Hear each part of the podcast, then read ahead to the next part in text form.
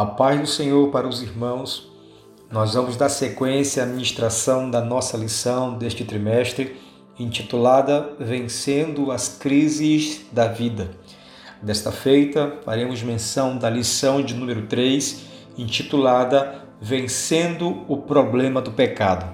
Nosso texto áureo vai dizer: Se confessarmos os nossos pecados, Ele é fiel e justo para nos perdoar os pecados e nos purificar de toda injustiça. 1 João capítulo 1, verso 9.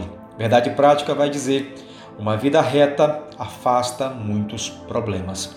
A nossa leitura bíblica em classe encontra na primeira carta de João, capítulo 1, do verso de número 6 ao verso de número 10, que diz: Se dissermos que mantemos comunhão com Ele e andarmos nas trevas, mentimos e não praticamos a verdade. Se, porém, andarmos na luz como Ele está na luz, mantemos comunhão uns com os outros, e o sangue de Jesus, seu Filho, nos purifica de todo pecado. Se dissermos que não temos pecado nenhum, a nós mesmos nos enganamos e a verdade não está em nós. Se confessarmos os nossos pecados, Ele é fiel e justo para nos perdoar os pecados e nos purificar de toda injustiça. Se dissermos que não temos cometido pecado, fazemos-lo mentiroso e a sua palavra não está em nós. A nossa lição bíblica, irmãos, vencendo o problema do pecado, está sustentada em três tópicos. Primeiro, vencendo o pecado, subdividido em primeiro, confissão e perdão, e segundo, vivendo em obediência. O segundo tópico diz Deus, Bíblia e oração, subdividido em primeiro, Ame a Deus e ao próximo. Segundo, valorize a palavra. Terceiro, oração. O terceiro tópico intitula Outros recursos, subdividido em primeiro, bom senso e razão, segundo, consciência, terceiro, domínio próprio, seguido de uma aplicação pessoal. Amados irmãos, a nossa lição de número 3, vencendo o problema do pecado, traz uma palavra-chave que, independentemente do modo como se encontra a nossa comunhão com Deus, ela atravessa esse nosso relacionamento com o Pai. Porque, independentemente daquilo que tenhamos ou não cometido, nos arrependido ou não, em processo de transformação ou não, há uma palavra-chave da parte de Deus que atravessa toda a nossa existência. E ela é precisamente a misericórdia de Deus. Jeremias no livro de Lamentações, vai afirmar que as misericórdias do Senhor são a causa de nós não sermos consumidos.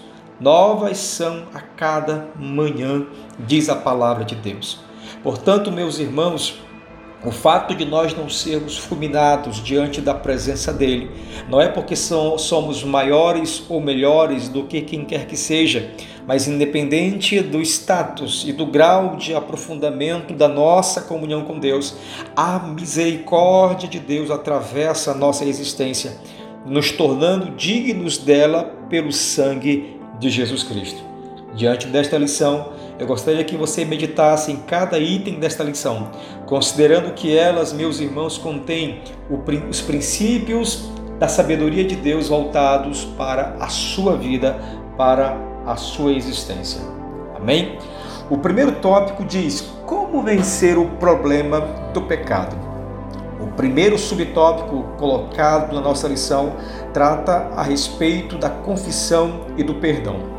A nossa lição vai dizer que o pecado é o primeiro problema que nós devemos solucionar, ok? Porque o pecado é precisamente o principal elemento que faz com que nós venhamos a incorrer na ocorrência de inúmeros problemas e de inúmeras situações que têm causado sofrimento.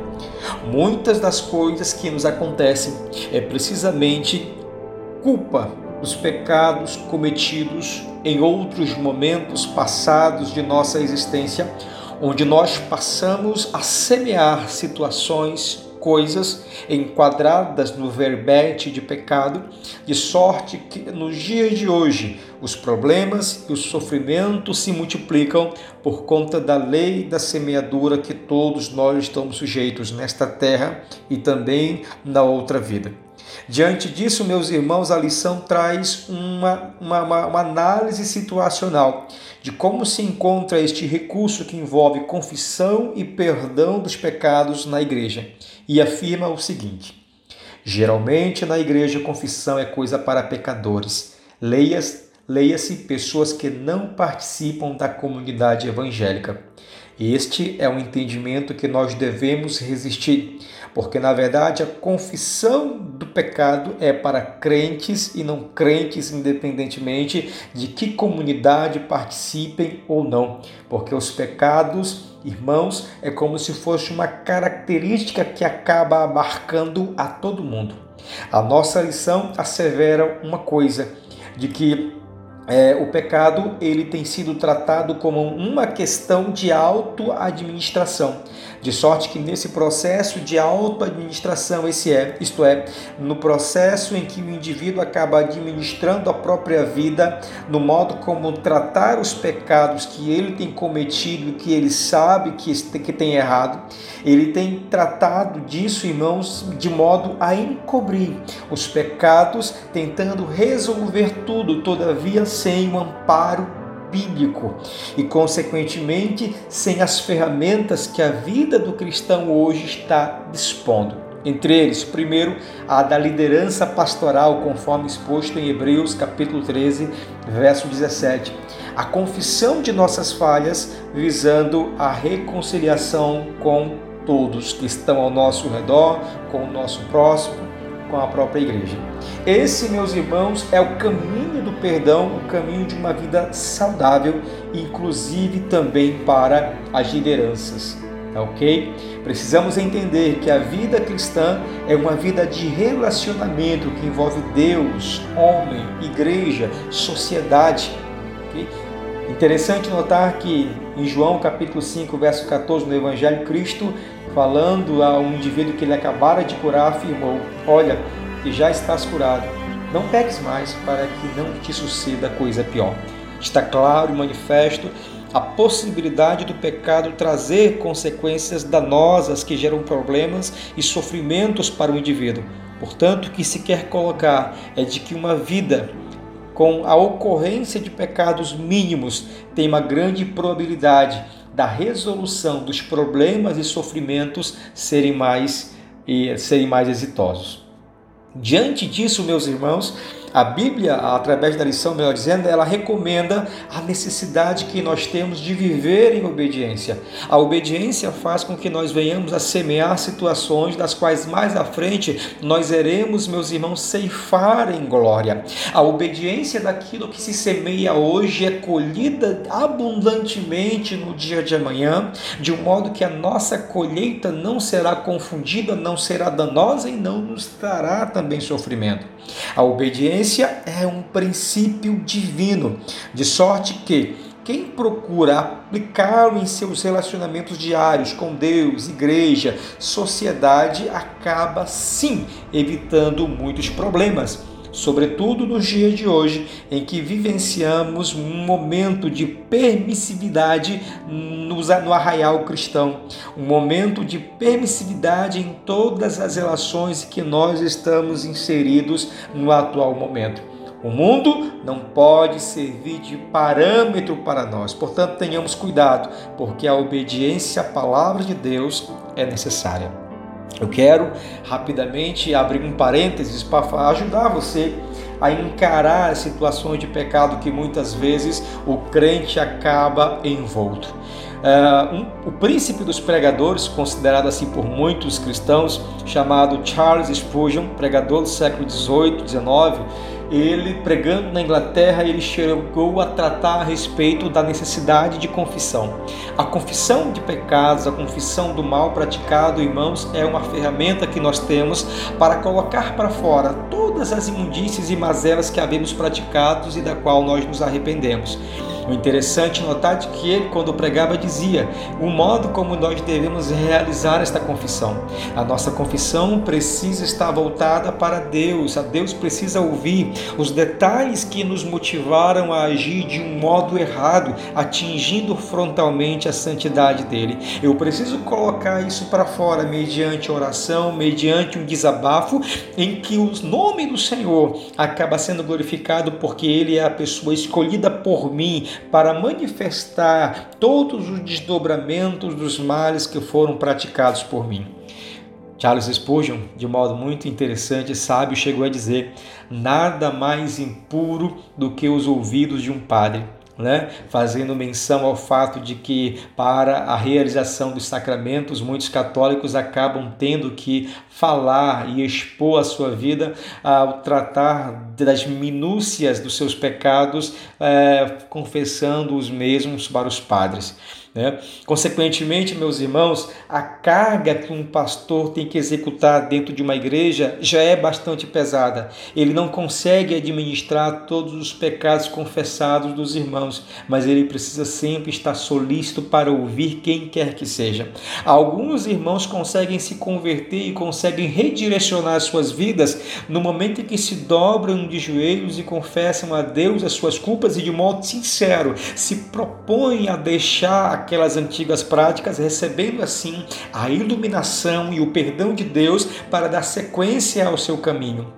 Mas outros não têm esta fé e precisam, consequentemente, de um auxílio pastoral, de auxílio dos irmãos mais maduros na fé no seio da igreja. Queridos, de um jeito ou de outro, tendo fé para confessar e deixar as suas culpas diante de Deus, ou tendo fé para ser amparado no auxílio pastoral e no auxílio dos irmãos mais maduros na fé, todavia nós precisamos sim colocar para fora, expor para fora, confessar as nossas mazelas para recebermos o perdão do Senhor e a necessidade de que a partir daí a vida em obediência deve ser um princípio básico do qual eu não posso mais abrir mão.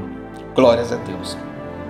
O segundo tópico da nossa lição trata sobre Deus, Bíblia e oração. E o primeiro tópico, subtópico diz: ame a Deus e ao próximo. A nossa lição ela estabelece a questão das prioridades no modo como nós nos relacionamos com os homens, a sociedade, com Deus.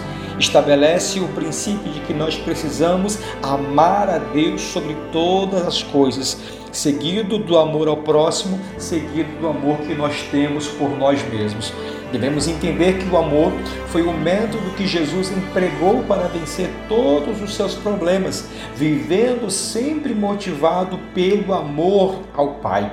Nos tempos difíceis que nós estamos vivendo, o amor, meus irmãos, continua cobrindo uma multidão de pecados, de sorte que um simples gesto de perdoar evidencia muitos desgastes o amor evita o pecado do preconceito, da murmuração, da infidelidade, do culto vazio, da oração formal, da avareza e de todos os outros pecados. O amor, portanto, precisa estar na base de nossas ações.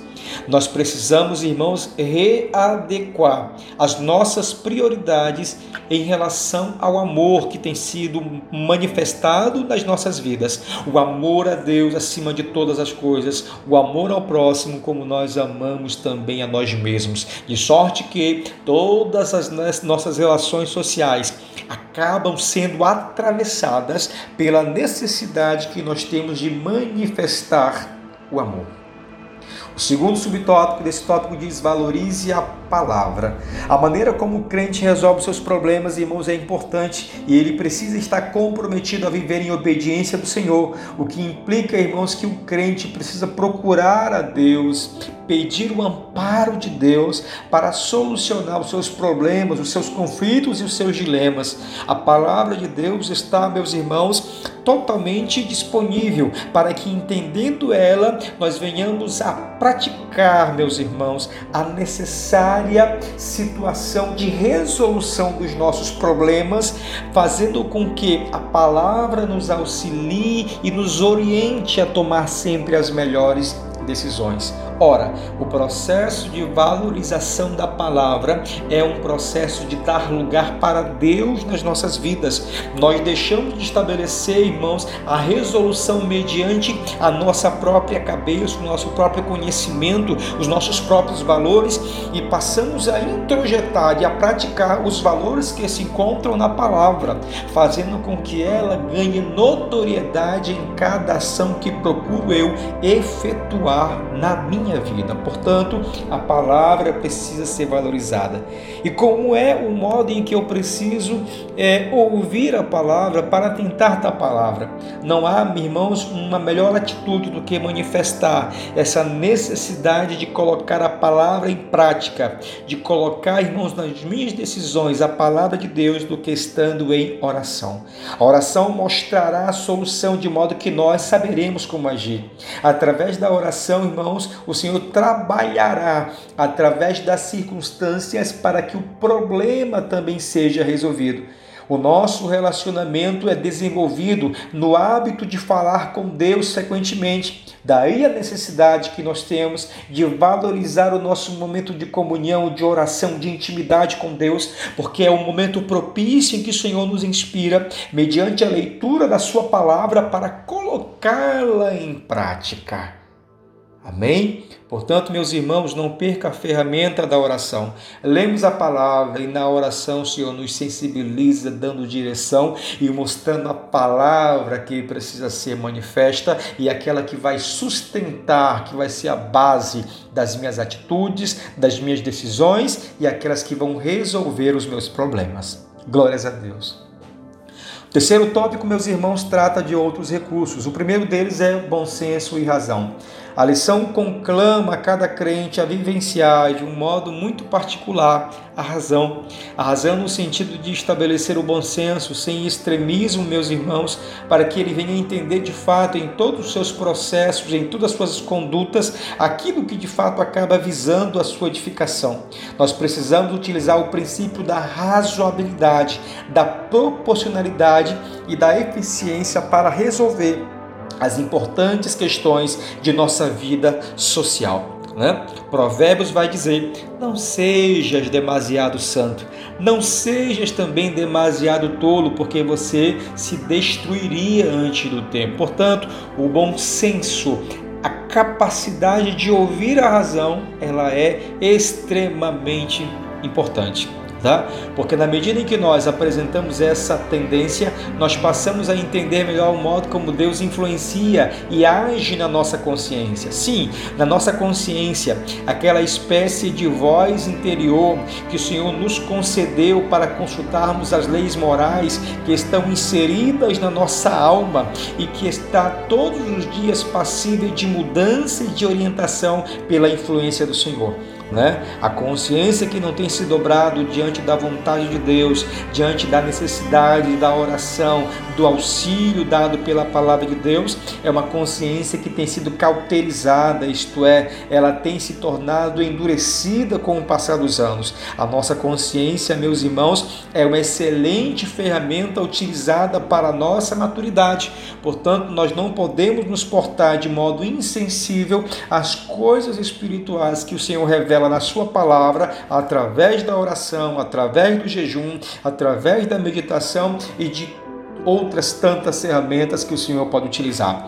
Livramos, nos livremos, melhor dizendo, de toda a possibilidade de cauterização do nosso pensamento, da nossa consciência, porque quando isso acontece, irmãos, as coisas passam a ser normais, as coisas passam não mais nos atingir, as coisas passam a ter um outro peso que anteriormente nós tínhamos um temor extremos de manifestar, de falar, de tratar. Tamanho era o meu respeito e o meu temor voltado para Deus. Se a minha consciência se cauteriza, eu simplesmente acabo sendo insensível às ao sofrimento humano, à necessidade que temos de receber e de manifestar o amor, à necessidade que temos de sermos pessoas cada vez mais sensíveis, sobretudo ao domínio do Espírito Santo. Né? E o último tópico vai dizer justamente a respeito desse domínio próprio. O domínio próprio como sendo aquele revestimento dado pelo Espírito Santo que nos capacita a interromper o ciclo de mazelas que por nós são praticadas de sorte que, em virtude desse endurecimento e da cauterização da consciência, muitos cristãos hoje, apesar de um longo tempo na fé, não conseguem abandonar práticas permissivas que são lhes ensinadas pela sociedade e pela sua hereditariedade, na medida em que tudo isso está inserido dentro de um contexto da natureza pecaminosa do ser humano. Muito embora nós tenhamos recebido algo de Deus, não praticamos o domínio próprio, a fim de frear os impulsos naturais e as influências externas. Portanto, precisamos nos lembrar que a salvação é conquistada, meus irmãos, pela força, no sentido de que o Senhor pagou o preço fundamental né, manifestado na sua cruz. Mas nos dias de hoje, nós precisamos nos entregar completamente à influência do Espírito Santo e estabelecermos a necessidade de praticarmos o domínio próprio, não buscando forças em nós, mas buscando as forças que o Espírito Santo nos concede para manifestar a glória de Deus na nossa vida. A aplicação pessoal vai dizer: entendamos que a vida tem questões comuns, cuja resolução às vezes é apenas uma questão de bom senso. O pecado, todavia, só é vencido com a ajuda de Deus e com a sua decisão pessoal de vencer. Portanto, vença o problema do pecado, utilizando dos recursos da confissão a Deus, do perdão dirigido a Deus e a sua própria vida, se proponha a viver em obediência, valorizando os momentos de leitura da palavra, de meditação, da oração e da transformação da sua consciência e da sua mentalidade para que cada vez mais você possa ser irmãos, seguir os caminhos do Senhor, de sorte que o domínio próprio dado pelo Espírito Santo te capacita a você se desvencilhar das mazelas e das práticas permissivas que tem te separado de Deus. Amém? Que o Senhor possa te abençoar, que você possa vencer os seus problemas e que o Espírito Santo possa revestir você cada vez mais. É o desejo da palavra de Deus, é o que aprendemos hoje através desta importante lição. Que a paz do Senhor esteja junto com os irmãos. Até a próxima oportunidade.